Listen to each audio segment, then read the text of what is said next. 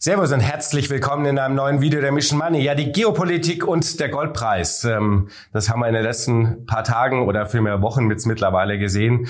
Funktioniert dann doch immer wieder erstaunlich äh, quasi wie auf Knopfdruck. Und darüber wollen wir natürlich reden, aber natürlich auch mit über die Perspektiven in der Zukunft. Die kommenden Jahre, die wahrscheinlich nicht so viel mit den geopolitischen Risiken zu tun haben. Und wer ist da besser geeignet als Gast, als äh, der Goldexperte eigentlich schlechthin. Er ist ähm, Partner und natürlich Fondsmanager bei der Vermögensverwaltung Incrementum und er ist natürlich der Papst und ähm, alle Jahre wieder schauen wir drauf, äh, den berühmten Goldreport äh, in Gold We Trust. Freue mich sehr, dass er wieder zurück ist bei der Mission Money. Servus, Ronny Stöferle.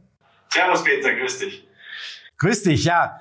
Ich habe es gerade schon gesagt, ähm, es ist so ein bisschen, du kannst die Uhr nachstellen. Kaum ähm, gibt es geopolitische Spannungen wie jetzt in dem Fall die, äh, der Angriff der Hamas auf Israel. Da geht schon quasi mit dem Goldpreis wieder hoch. Nach den letzten Monaten, nachdem wir wieder ein bisschen eine Korrektur gesehen haben, wieder mal plus neun Prozent. Es ist schon immer wieder überraschend und äh, erschreckend. Ja? Jein. Also eingangs muss ich sagen, Peter, ähm ich äh, maße mir nicht an, bezüglich der geopolitischen Situation und der ganzen Eskalation im, im Nahen Osten da ein Urteil zu fällen. Mein, mein, mein lieber Freund Brent Johnson hat jetzt einmal geschrieben, wenn man einen, ein, einen kleinen Einblick in die immense Arroganz des Menschen bekommen möchte, dann muss man sich nur die Anzahl der Menschen anschauen, die glauben, sie hätten jetzt ein Verständnis und die Einsicht für einen 2000 Jahre alten Konflikt im Nahen Osten und, und die auch glauben, sie hätten eine Lösung dafür. Also ich maße mir hier wirklich nicht an, ähm, den Durchblick zu haben, weil es unglaublich komplex ist. Aber ich glaube, ähm, dass es für die Amerikaner und speziell die Federal Reserve schon ein bisschen so ein, ein gerne gefundener Sündenbock ist, um ähm, auch eine gewisse politische Deckung für anhaltende Inflation, wahrscheinlich auch niedrigere Zinsen und eine Zinswende ähm, zu erhalten. Und dass das eigentlich der Auslöser war für den, für den Goldpreis, der so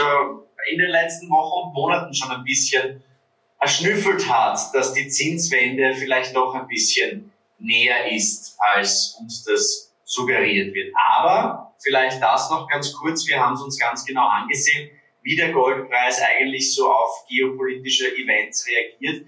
Und das ist meistens ein sehr kurzes, ähm, äh, ja, eine, eine, eine, ein sehr kurzes Aufflackern. Das heißt, ich würde jetzt den Case für Gold nicht unbedingt machen aufgrund von reiner Geopolitik.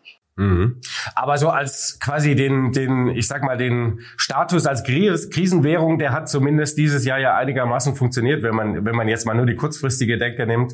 Äh, wir haben im, im März, als äh, die Bankenkrise aufpoppte, hatten wir diese Bewegung nach oben jetzt auch wieder. Ne? Also so ein bisschen kommt Gold so als Krisenwährung, in Anführungszeichen, als funktionierende Krisenwährung zurück.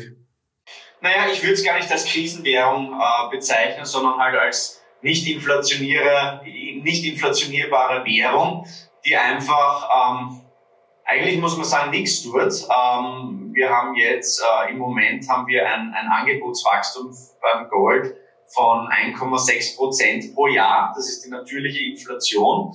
Ähm, und im Endeffekt diese relative Knappheit im Vergleich zu anderen Währungen, die macht eigentlich ähm, den Charme von Gold aus. Und du hast die Performance angesprochen. Also wir sind jetzt auf Euro-Basis wieder sehr, sehr nahe der Allzeithochs. Wir sind seit Jahresbeginn 8,5 Prozent im Plus.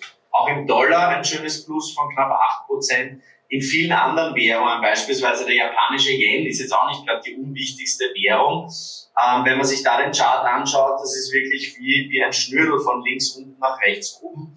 Plus 24 Prozent seit Jahresbeginn. Und ich würde mal sagen, dass, dass die ganz große Frage, die sich heuer stellt, ist, wieso hält sich der Goldpreis so unglaublich resilient in einem Umfeld, wo die Zinsen so stark gestiegen sind. Ja, also wir haben jetzt bei den, bei den zehnjährigen US-Staatsanleihen haben wir Rendite von knapp fünf Prozent. Ähm, das sind massive Opportunitätskosten für den Goldpreis. Also wenn du mir vor einem Jahr die Frage gestellt hättest, äh, Zehnjährige stehen bei 4,8, 4,9 Prozent. Äh, die US-Leitzinsen stehen bei 5,5 und äh, die Erwartungen sind sogar, dass es noch höher gehen soll. Wo steht der Goldpreis? Ich hätte dir keineswegs geantwortet 1900, sondern eher 15 oder 1600. Mhm. Diese enorme Stärke in einem Umfeld, wo es eigentlich ziemlich viel Gegenwind gibt, das ist wirklich das Faszinierende an der Goldpreisentwicklung im Moment. Ähm, worauf würdest du das zurückführen?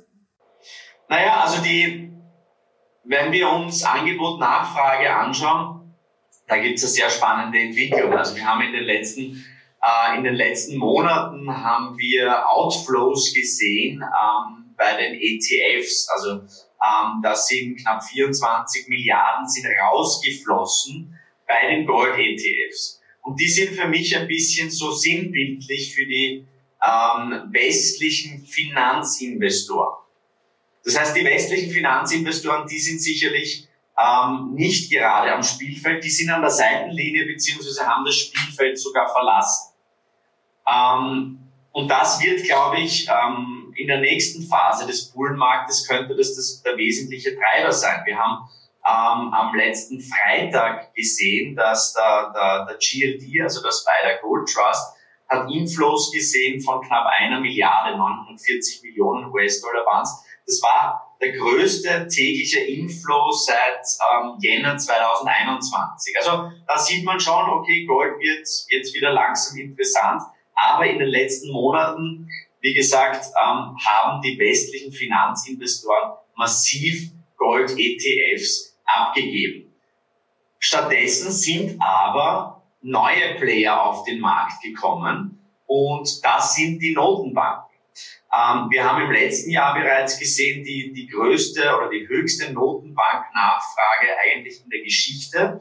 Und dieser Trend setzt sich auch heuer wieder fort. Und die großen Käufer sind da natürlich die Emerging Markets, ähm, in erster Linie China, ähm, aber auch die Türkei. Ähm, Russland hat zuletzt wieder gekauft. Wir sehen aber auch, dass beispielsweise Singapur gekauft hat, Ungarn, die Tschechische Republik, Polen. Also hier sieht man schon ein bisschen ein, wie soll man sagen, ein Ost-West-Gefälle. Und ähm, ich glaube, viele Notenbanken kaufen dran, hoppala, ähm, unser, unser, unser, unser Dollar-Exposure ist zu groß. Wir haben ja im Zuge der, der Ukraine-Krise gesehen, dass ähm, ja, man Währungsreserven relativ schnell einfrieren kann. Und das war schon ein bisschen so ein, ein ja, ein, ein großer, eine große Warnung an viele andere Nationen, die ein bisschen US-kritisch sind, würde ich einmal sagen, mhm. ihre, ihr Dollar-Exposure zu verringern. Und da möchte man natürlich ähm, rein diversifizieren in eine Währung, die liquide ist, die 24-7 gehandelt wird und die kein Gegenparteirisiko hat. Und dafür ist natürlich Gold prädestiniert. Also westliche Finanzinvestoren sind eigentlich an der Seitenlinie, haben sogar verkauft, aber auf der anderen Seite die Notenbanknachfrage, das war da wirklich ganz große Treiber ähm, auf der Nachfrageseite. Mhm. Kommen wir mal so ein bisschen zur, zur Gesamtgemengelage, denn die ist ja auch nicht ganz äh, unwichtig im Moment, die auch sehr diffus äh, ist. Was ist denn eigentlich aus dieser ähm, quasi am sichersten prognostizierbaren äh, Rezession geworden, die so gar nicht kam, die wir letztes Jahr noch eigentlich angekündigt haben. Jetzt sind wir eigentlich fast wieder an derselben Stelle, ähm, nur quasi mit niedrigen Inflationsraten. Ähm, du warst immer jemand, der gesagt hat, nee, also diese ähm, Mild Recession Szenarien sind nicht meine. Jetzt haben wir zwischendurch ja so Phasen gehabt, wo man schon wieder von Goldilock geträumt hat und ähnlichen Sachen. Äh, ich nehme an, dass du immer noch im Lager bist. Äh, Mild Recession wird es nicht geben, oder? Naja, ähm, ich, ich würde mal da sagen, einerseits mal, man muss da schon auch ein bisschen die, die differenzieren. Ja? Wir sind ja in, in Deutschland ähm, äh, und in Österreich. Gut, Österreich ist jetzt äh, nicht unbedingt das wichtigste Land der Welt, aber wir sehen das generell. Ja? Ich glaube, dass dass praktisch alle G7-Nationen bereits late cycle sind, viele in die Rezession bereits gerutscht sind. Ähm, also es ist ja nicht so, dass jetzt ähm, global gesehen die, der Konjunkturmotor unbedingt brummen würde. Ähm, China ist da natürlich auch ein, ein sehr, sehr gutes Beispiel. Ähm, also insofern muss man sich eigentlich die Frage stellen, wieso sich da die, die Amerikaner so gut äh, gehalten haben. Und ähm, was, was, was wir in unserer Analyse und auch in unserem Call mit, ähm, ähm, mit der Rezessionseinschätzung sicherlich unterschätzt haben, war natürlich die Tatsache, dass die Amerikaner so aggressiv fiskalisch äh, intervenieren würden. Also ähm, wir haben jetzt im, im, im letzten Fiskaljahr, im abgelaufenen Fiskaljahr hatten wir in den USA äh, ein Budgetdefizit von, von acht ähm, ähm, von. Ähm, das eigentlich bei Vollbeschäftigung ist natürlich schon eine Hausnummer. Man muss sich da mal fragen, ähm, wo geht's dann hin, wenn wir wirklich einmal in die Rezession reinsteuern. Mhm. Darf auch nicht vergessen, nächstes Jahr haben wir Wahlen in den Vereinigten Staaten. Da kommt eine Rezession für äh, Präsident Biden wahrscheinlich jetzt auch nicht unbedingt gelegen. Aber ich äh, bleibe dabei, ähm, dieses äh, Soft Landing Szenario, ähm, diese milde Rezession, ich tue mir da ein bisschen schwer. Dave Rosenberg hat einmal gesagt, every recession starts out looking like a soft landing. Ja. Und wenn wir uns jetzt eben die Indikatoren anschauen, die auch ein bisschen in die Zukunft blicken, beispielsweise der Leading Economic Indicator, der seit 18 Monaten in Folge äh, am Fallen. Mhm. Wenn wir uns die Yield Curve anschauen, also die Zinsstrukturkurve, die war natürlich brutal invertiert, so stark wie zuletzt, glaube ich, äh, 2008, 2009, dann in den 80er Jahren und 1929. Aber die Invertier oder die Inversion ist eigentlich gar nicht das Rezessionssignal, sondern dann eben das Steepening. Wir sehen jetzt ein sogenanntes Bear Steepening. Da sagen viele, naja, this time it's different. Aber meiner Meinung nach ist das definitiv das Signal, dass wir in die Rezession reinrauschen.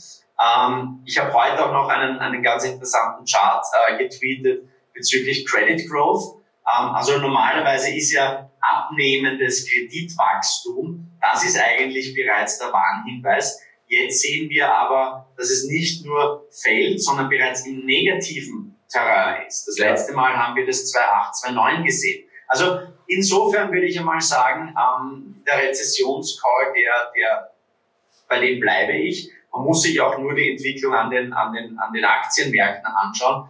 Die schreien jetzt auch nicht unbedingt äh, nach einer brüllenden Konjunktur. Und dann stellt sich natürlich die Frage, was passiert, wenn die Rezession wirklich da ist. Und ich glaube, das, das riecht, das erschnüffelt der Goldpreis eigentlich schon, denn Rezessionen gehen natürlich immer einher mit fallenden Zinsen.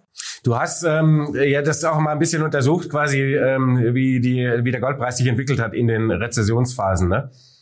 Genau. Also ähm, Peter, du weißt, ähm, äh, du hast mich anfangs als Goldpapst bezeichnet. ich, äh, also solche solche Bezeichnungen. Ich, ich, ich weiß, du meinst das wird, aber ähm, ich beschäftige mich einfach viel und gerne mit Gold äh, seit vielen, vielen Jahren. Wir setzen Gold in unserer Asset Allocation, unseren Fonds ein, aber Gold ist keine Religion. Ja? Ähm, mhm. Gold ist nicht die eierlegende Wollmilchsau und wenn man jetzt für Gold ist, heißt das nicht automatisch, dass man gegen Aktien oder gegen Immobilien oder was auch immer, ja. welche Assetklasse ist. Ähm, wir haben uns angeschaut, wann Gold grundsätzlich Sinn macht und du hast Rezessionen angesprochen. Ähm, ja, seit 1971 hat Gold äh, im Schnitt äh, 8,5, glaube ich, oder 9 Prozent gemacht in Rezessionen. Ähm, ganz interessant auch, ähm, dass Minenaktien sich im Rezessionsumfeld gut, gut gehalten haben, während beispielsweise Silber und Commodities, aber auch der breite Aktienmarkt dann ein bisschen später ähm, erst eigentlich zu performen beginnen. Also wir haben in unserer Analyse im letzten Gold haben wir uns, haben wir gesagt, okay, wir schauen uns im Umfeld von Rezessionen an, aber Rezessionen haben natürlich auch unterschiedliche Phasen. Und wir haben dann jede Rezession in, in fünf verschiedene Phasen eingeteilt und uns dann angesehen, wie performt der Goldpreis in den jeweiligen Phasen, wie performen andere Assetklassen in den, in den jeweiligen Phasen. Ähm, lange Rede, kurzer Sinn. Ähm, über den ganzen Rezessionszyklus funktioniert Gold als Rezessionshedge sehr gut. Dann, wenn eigentlich ähm, die Panik am größten ist, ja, wenn sogar die Politik und die Notenbanker überreißen, dass wir uns in der Rezession befinden, wenn ähm, die Bildzeitung da wahrscheinlich sich in ökonomischen Prognosen oder pessimistischen ökonomischen Prognosen übertrifft, dann beginnt eigentlich die Reflationsphasen. Dann haben die Notenbanker die Hosen voll, dann werden fiskalische Stimuli auch gesetzt. Und das ist dann die Phase, wo man eigentlich auch wieder aggressiver werden sollte, bei Rohstoffen, ähm, bei ähm, Silber beispielsweise auch und auch im breiten Aktienmarkt. Aber ähm, da sind wir noch, glaube ich, ein bisschen davon entfernt. Nach wie vor eigentlich ähm, das Gerede von der milden Rezession, vom Soft Landing. Ähm, das neueste Schlagwort ist natürlich higher for longer. Ähm, ich sehe es einfach nicht. Ich kann mir nicht vorstellen, wie dieses Tightening, das besteht aus sehr, sehr aggressiven Zinserhöhungen plus Quantitative Tightening, mhm. wo man eigentlich dem Markt sukzessive quasi Sauerstoff entzieht, ja, und jetzt merkt man langsam, okay, die ersten kollabieren bereits. Ich kann mir nicht vorstellen, dass das sich in einer, ähm, ja, wie soll man sagen, in, in, in den, den, den gewünschten Szenarien ähm, äh, dann manifestieren wird, sondern es wird so wie immer sein, ähm, die Fed ist sehr stark behind the curve einerseits mal beim Zinsen erhöhen, aber dann aber auch beim Zinsen senken. Mhm. Und da haben wir natürlich, du hast es ja vorhin auch schon ein bisschen angesprochen, haben wir natürlich noch das äh, am langen Ende die Renditen. Äh, wenn wir die USA nehmen, jetzt schon zweimal die fünf Prozent geknackt. Das äh, ist natürlich auch ein äh, klares Signal, dass da noch was kommen wird. Ne? Und vor allem hat das natürlich auch sehr starke Auswirkungen auf die Refinanzierung der Unternehmen. Ne? Das ist ja viel wichtiger als das, das kurze Ende. Ne? Und wirkt eigentlich ja mit einem Multiplikator zu, zu einer klassischen Zinserhöhung. Absolut, absolut. Also ähm, heute gab es äh, einen Chart von Goldman, die haben gesagt, also seit dem, ähm, seit dem letzten September-Meeting ist dieses, dieses Tightening an den, an den Bondmärkten entspricht eigentlich einer zusätzlichen äh, Zinserhöhung von 80 Basispunkten. Ja, also ähm, die Luft an den Kapitalmärkten wird wahnsinnig dünn. Ähm, mich wundert nach wie vor, dass sich die Aktienmärkte da so gut halten. Aber vielleicht bitte nur, nur, nur eine Zahl dazu weil ähm, die meisten Investoren in erster Linie auf die Volatilität äh, an den Aktienmärkten schauen, aber die Bondmärkte, die natürlich wesentlich größer sind und auch für institutionelle Anleger viel, eigentlich viel wichtiger sind ähm, als Basis des Portfolios, ähm, was sich da abgespielt hat, das, das wird oftmals unterschätzt. Also wir haben ja im Jahre 2020 eigentlich äh, mikroskopisch geringe ähm, äh, äh, Renditen gehabt. Und wir sind jetzt seitdem, haben wir beim, beim, beim, beim, bei den zehnjährigen Anleihen Total Return gerechnet, einen Wertverlust von 46 Prozent gehabt. Ja. Das ist, wenn man es vergleicht mit dem S&P 500, der hat beispielsweise in der Dotcom-Blase oder beim Platzen der Dotcom-Blase knapp 50 Prozent verloren insgesamt und ähm, 2008, 2009 in der, in der großen Finanzkrise 57 Prozent. Also wir haben jetzt eigentlich an den Bondmärkten das erlebt, circa, was wir ähm, an den Aktienmärkten ähm, 2000, 2001 beziehungsweise eben 2008, 2009 äh, erlebt haben. Und das ist schon wirklich signifikant. Die Frage ist natürlich, äh, woher kommt das? Ähm, die sogenannten Bond Vigilantes, äh, die reiten wieder, das ist ein Begriff, ähm, der von, vom Etienne Deni geprägt wurde, 19, 1983, glaube ich, der gesagt hat, okay, ähm, der Bondmarkt straft eigentlich die sehr expansive Fiskalpolitik ähm, ab. Und wenn man sich so anschaut, wie sich die, die, die Schuldenlage entwickelt hat, also wir haben ähm, seit, seit 2019 sind die US-Staatsschulden äh, um 12 Billionen gestiegen. Ähm, vielleicht auch noch eine weitere Zahl dazu, um einfach die, die Signifikanz zu erkennen ähm, der, der gestiegenen Zinsleistungen. Ja, wir haben ähm, vor Covid haben die Amerikaner noch circa eine Milliarde an Zinszahlungen leisten müssen auf ihre, auf ihre Schulden jetzt, pro Tag. Ja. Mhm. Jetzt stehen wir bei zwei Milliarden pro Tag. Und Tendenz ist natürlich sehr, sehr stark steigend. Das heißt, wir haben 2019 ein Buch ausgebracht, das heißt, das hieß die Nullzinsfalle, ja. wo wir gesagt haben, okay, die Sensitivität ähm, bezüglich steigender Zinsen ist enorm. Man muss sagen, nicht nur die, die Regierungen, sondern eben auch viele Unternehmen und sehr, sehr viele Private sind mehr oder weniger sehenden Auges in diese Nullzinsfalle reingetappt, haben es aber nicht gemerkt und jetzt schnappt diese Zinsfalle zu. Mhm.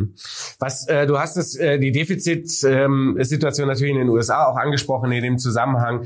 Ähm, ich meine, was wären das für Szenarien, wenn wenn wir tatsächlich mal in jetzt doch einer schärfere Rezession nächstes Jahr reinkommen beispielsweise, wenn wir jetzt schon Defizite haben von, also es gibt ja auch diese Projektion für die kommenden Jahre, ähm, die die Regierung selber gemacht hat. Da siehst du ja, dass eigentlich die nächsten bis 2030 wir eben auf diesem erhöhten Defizitniveau ähm, eigentlich bleiben, ja? und das ist schon quasi ohne dass wir äh, irgendwelche wirtschaftlichen Verwerfungen bekommen. Genau, also wenn man sich dann die, ähm, die CBO-Prognosen äh, anschaut, ja, ja, Congressional Budget Office, ähm, die sagen eigentlich äh, bereits, dass die, ähm, dass die, dass, äh, die Zinszahlungen explodieren werden, selbst wenn wir keine Rezession sehen es ist relativ unwahrscheinlich, dass wir bis 2030 keine Rezession sehen. Da müsste schon, ähm, da müsste schon sehr, sehr viel passieren. Ähm, aber Fakt ist, ähm, wurscht, wie man es wie dreht und wendet, äh, es wird sich nicht ausgehen, würde man, würde man bei uns in Wien sagen.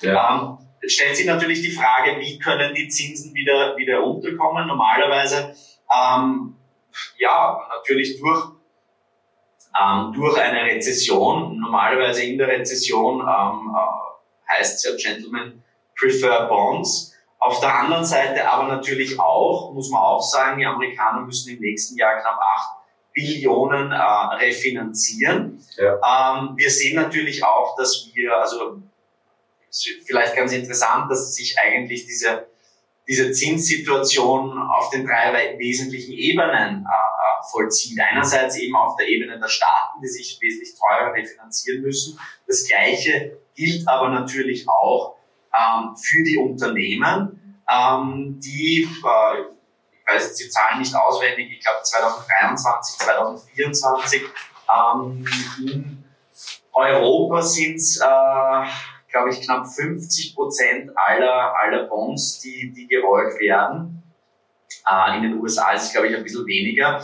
Äh, und dann sehen wir es natürlich auch auf der Ebene der Privaten, wo wir, braucht man sich nur ein bisschen umschauen, ähm, im privaten Wohnbau, wo jetzt äh, eigentlich eine ziemliche Katerstimmung herrscht. Freunde von mir, die, die jetzt auf der großen Immobilienmesse in München waren und meint so, inoffiziell ist das Motto gewesen, survive until 2025. ähm, also die Stimmung ist auf allen drei Ebenen aufgrund der gestiegenen Zinsen natürlich verhalten. Insofern ist meine These oder, oder meine Konklusion relativ klar. Ähm, wir werden hier massive Interventionen sehen müssen äh, man wird versuchen, die, ähm, die Zinsen zu deckeln mit vielleicht einer Yield Curve Control. Ähm, das haben wir in, in Japan ja bereits gesehen, mehr oder weniger erfolgreich. Ähm, man wird natürlich auch versuchen, im Zuge der finanziellen Repression, dass mehr Geld in die Staatsanleihen reingeleitet wird, ähm, dass man hier seitens der Regulatorik äh, neue Maßnahmen einführt, sodass die Institutionellen einfach mehr Staatsschulden kaufen müssen. Ähm, ähm, und da kann ich mir natürlich auch vorstellen, dass die Notenbanken wieder zukaufen werden, spe also speziell die, die Federal Reserve, sprich, dass irgendwann einmal von einem Quantitative Tightening wieder in Richtung QE ähm, ähm, umgeschwenkt werden muss. Aber hier stellt sich natürlich die Frage, wie man das, ähm, dieses Narrativ, das ja sehr mühselig aufgebaut wurde, Sprich, Jay Powell ist der neue Paul Volcker, ähm, mhm. eine sehr hawkische, starke US-Notenbank, die wirklich wieder die Zügel fest in der Hand hat.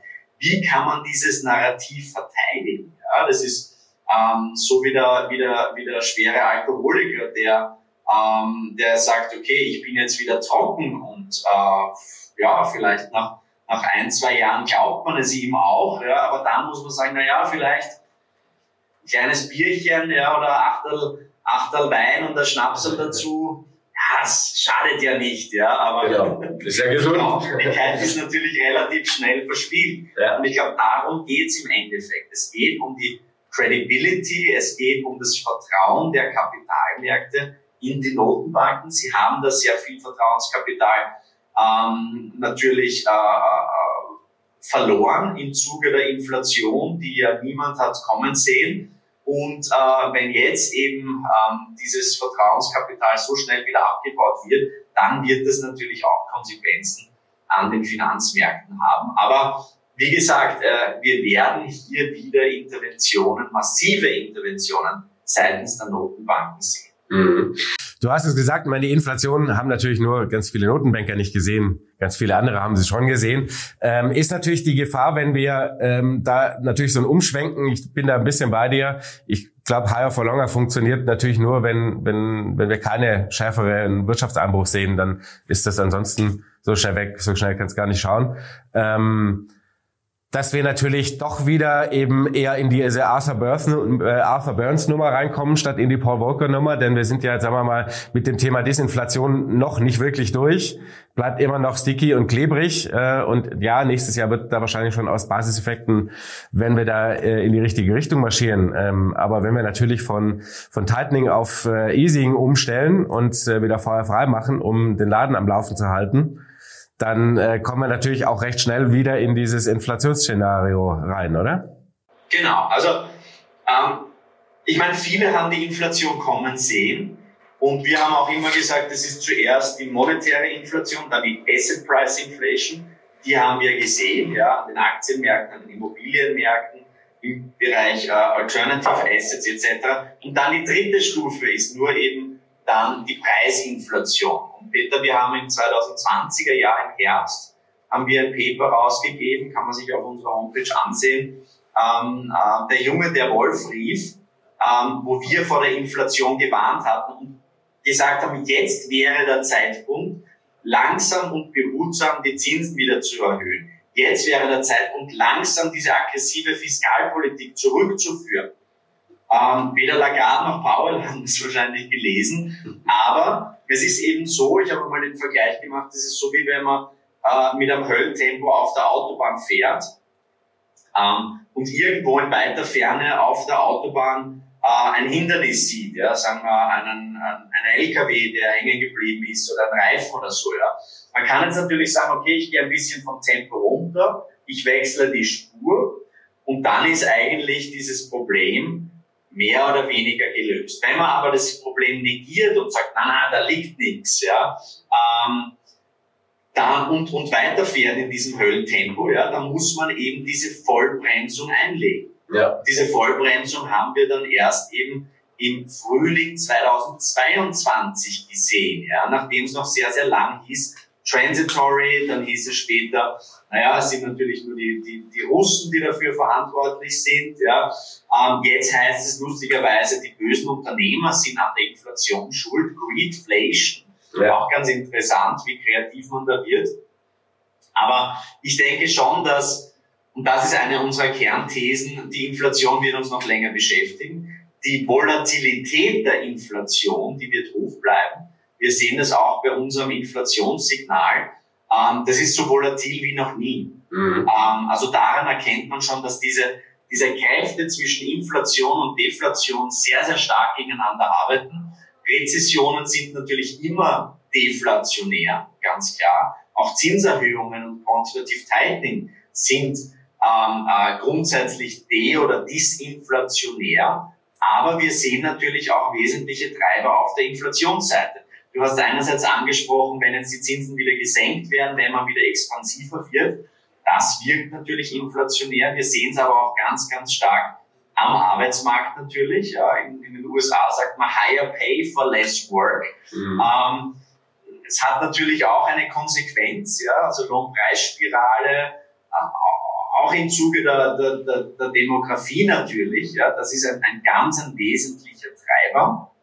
Wir sehen aber natürlich auch, dass diese ganze Greenflation, ähm, ähm, die manifestiert sich immer stärker. Wir sehen eigentlich, dass die, die Energiepreise, obwohl ähm, da jetzt eigentlich weder die westliche Welt noch China ähm, konjunkturell gerade brummen, dass die, die, die, die, die Ölpreise eigentlich nicht richtig zurückkommen wollen.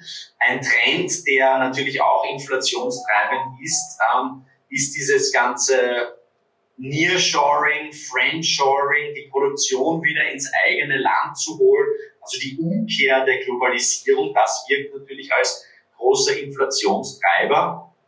Und insofern kann ich mir schon vorstellen, dass uns die, die Inflation vielleicht sogar die ganze Dekade beschäftigen wird.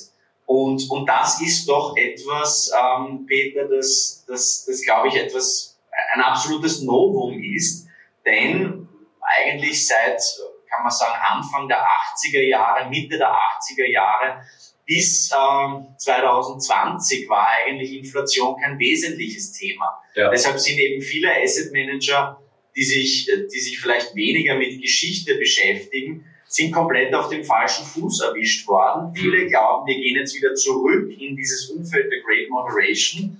Ähm, unsere Meinung ist eine andere. Ähm, wir glauben eben, dass die Inflation uns noch weiter beschäftigen wird.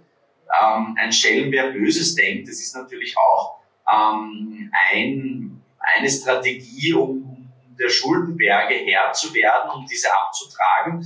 Ähm, und das hat natürlich Konsequenzen für die Asset Allocation. Ja. Mhm. Und in dem Umfeld denke ich mir, sollte es einen ganz guten natürlichen Rückenwind auch für den Goldpreis geben. Mhm. Du äh, managst ja äh, auch quasi einen Inflationsfonds, einen Inflationsschutzfonds. Wie seid ihr da so im Moment ein bisschen aufgestellt? Seid ihr da jetzt eher so noch auf diesen, auf dieser Inflationsebene oder eher noch auf, auf sinkenden Raten? Ja, also wir hatten letztes Jahr ein, ein fantastisches Jahr. Heute kämpfen wir, weil eben diese Inflationsvolatilität so hoch ist, ja, weil wir auch ein bisschen falsche Signale bekommen haben und dann äh, in die Rohstoffe vielleicht zu früh reingegangen sind und auch in die Minenaktien ähm, ähm, zum falschen Zeitpunkt reingegangen sind. Ähm, wir haben jetzt beispielsweise, haben wir in den letzten Tagen äh, und Wochen haben wir wieder bei den Minenaktien ähm, durchaus antizyklisch aufgestockt.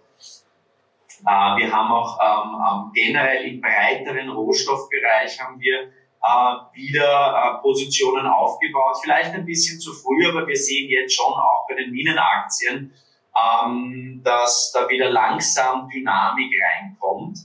Ähm, wobei die Divergenz zwischen dem Goldpreis und den Mining-Aktien enorm ist. Ähm, und das haben wir auch, ich war jetzt zuletzt ähm, äh, auf einigen größeren Konferenzen die, die Minenaktien sind natürlich massive Leidtragende ähm, vom derzeitigen Umfeld, speziell eben die Developer und die Juniors, die brauchen eben permanent äh, Finanzierungen, die mhm. sind natürlich von der gefallenen Risikoaversion ähm, oder von der gestiegenen Risikoaversion ähm, ähm, ähm, massiv beeinträchtigt. Die sehen natürlich, sie müssen sich deutlich äh, teurer refinanzieren. Jetzt eine Mine zu bauen, ist eben auch äh, verdammt teuer geworden. Also da ist wirklich die Kämpfen. Auf der anderen Seite die Produzenten und auch die Royalties und Streamer verdienen sehr, sehr gutes Geld. Vielleicht ein Punkt noch, ähm, Peter, nachdem wir auch zwei Fonds haben, die die äh, Gold äh, mit, mit Bitcoin kombinieren. Das mhm. ist natürlich e extrem spannend im Moment. Da haben wir wirklich ähm, eine enorm niedrige Volatilität gesehen bei Bitcoin in den letzten Wochen, Monaten. Und jetzt ist es wirklich explodiert und der, der Treiber ist wahrscheinlich, dass ähm, der ETF von BlackRock, ähm, so wie es aussieht, äh, zugelassen wird. Und das wäre dann vermutlich wirklich der Auslöser für eine größere Rallye. Ähm, denn wir sehen, wenn es eben den, den, wenn der ETF des größten Asset Managers weltweit BlackRock ähm, ja. zugelassen wird, dann ist es natürlich auch ein gewisses Gütesiegel. Dann werden viele äh, im Finanzbereich sagen, okay, ähm, jetzt hat Bitcoin, ist Bitcoin quasi erwachsen geworden. Jetzt ist es natürlich auch einfacher, ähm, sich Bitcoin ins Depot zu holen. Und ich glaube, das ähm, könnte dann wirklich der ganz große Preistreiber, abgesehen vom Halving, das wir nächsten, nächstes Frühjahr sehen, ja. dann sein. Also insofern ich glaube, die Kombination aus ähm, zwei harten Währungen, die macht auch durchaus Sinn. Während Bitcoin natürlich äh, Gold für die Stabilität, Bitcoin für die, für die Konvexität. Ich glaube, das ist ein ganz äh, spannendes Setup, das wir da bei Gold, aber eben auch bei Bitcoin jetzt im Moment sehen. Mhm. Aber ist es nicht vielleicht ein Stück weit so ein kleiner Bremser äh, für Gold, wenn wir, wenn, wenn Bitcoin so ein, sagen wir mal, salonfähiges äh, Thema wird? Glaube ich, glaube ich nicht. Also ich glaube da an eine friedliche Koexistenz. Ähm, wir sehen schon, dass ähm, jetzt von der Market Cap her äh, Gold hat eine Marktkapitalisierung von knapp 12 Billionen. Bei Bitcoin sind wir jetzt bei, oh, muss ich mal schauen, jetzt mit den neuen Zahlen, 700, 800 Milliarden. Ja. Ähm, also da gibt es schon noch ziemliche Unterschiede und es ist auch die Demografie der Käuferschichten eine andere. Also wenn du jetzt auf eine Goldmesse kommst, wirst du wahrscheinlich jetzt nicht allzu viele äh, junge Menschen treffen. Ja. Bei Bitcoin-Konferenzen ist es, ist es ganz anders. Ja. Also viel, viel jünger, ähm, auch etwas dynamischer, muss man sagen. Insofern glaube ich, ähm, glaube ich, gibt es jetzt nicht die, äh, die, die große Kannibalisierung zwischen den beiden. Und mich, mich ärgert es und stört es auch ein bisschen, dass da immer ähm, die große Konkurrenz aufgebaut wird. Ähm, äh, ich würde es mal vergleichen mit, weiß nicht, mit Zeitungen, ähm, die es natürlich nach wie vor in gedruckter Form gibt, ja, und die man natürlich auch am Tablet oder am Kind oder was auch immer lesen kann. Früher hat es geheißen, ja, die, die gedruckte Zeitung, äh, das Ende ist da. Ich lese meine Zeitung immer noch gern, wirklich so in physischer Form, haptisch. Ähm, es gibt aber noch Leute, die sagen, sie wollen es nur am Tablet lesen. Fair enough, aber das, ähm, insofern glaube ich, beide können äh, nebeneinander bestehen, vor allem in einem, in einem Umfeld, wo die Druckerpreisen früher oder später wieder angeworfen werden. Mhm.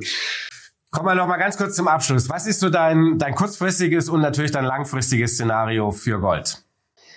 Also ich glaube beim Gold, ähm, jetzt müssen wir wahrscheinlich auch ein bisschen wieder durchschnaufen. Wir haben beim Commitment of Traders Report gesehen, dass ein, ein, ein brutales Short Covering stattgefunden hat. Ja. Mhm. Das war eigentlich auch der Grund, wieso jetzt da ähm, die, ähm, die Entwicklung so explosiv war. Da wurden viele, viele Trader wirklich am falschen falschen Fuß äh, äh, äh, erwischt. Ähm, ich glaube, der große Treiber wird sein, ähm, wenn es wirklich die Zinswende gibt. Ja, wir haben es äh, im letzten Report auch geschrieben. Ähm, wir glauben, die Notenbanker sind eigentlich nur äh, Tauben im Faltengewande. Mhm. Also wir glauben nicht, dieses Higher for Longer Narrativ, das glauben wir nicht.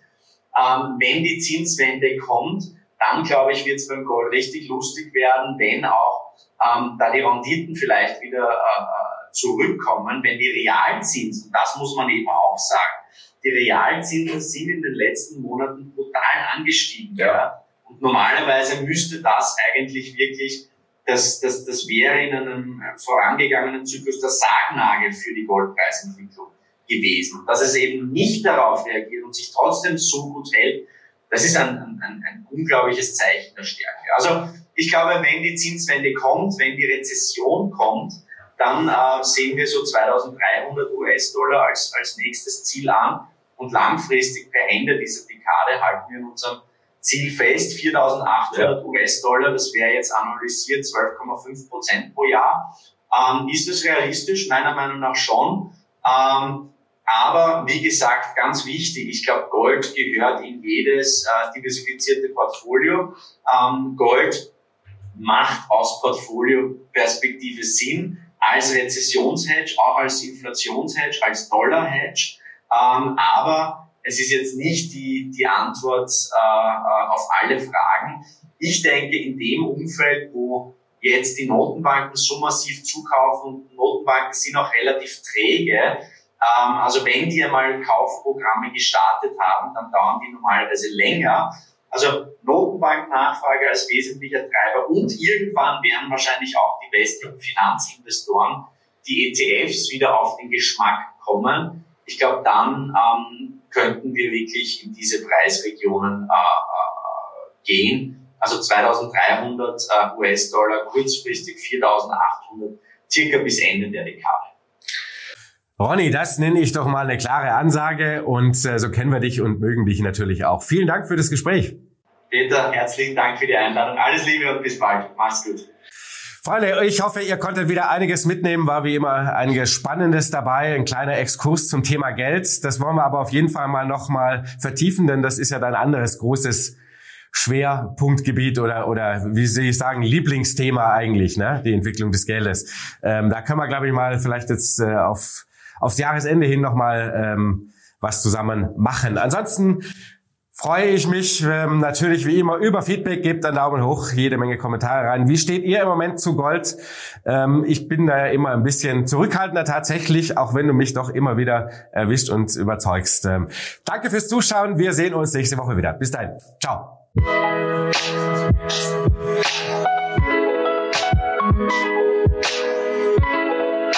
This is your invitation to a masterclass in engineering and design. Your ticket to go from zero to 60 with the Lexus Performance Line. A feeling this dynamic is invite only. Fortunately, you're invited. Experience the exhilaration of the Lexus Performance Line and some of the best offers of the year on select models at the Invitation to Lexus sales event, now through April 1st. Experience amazing at your Lexus dealer. This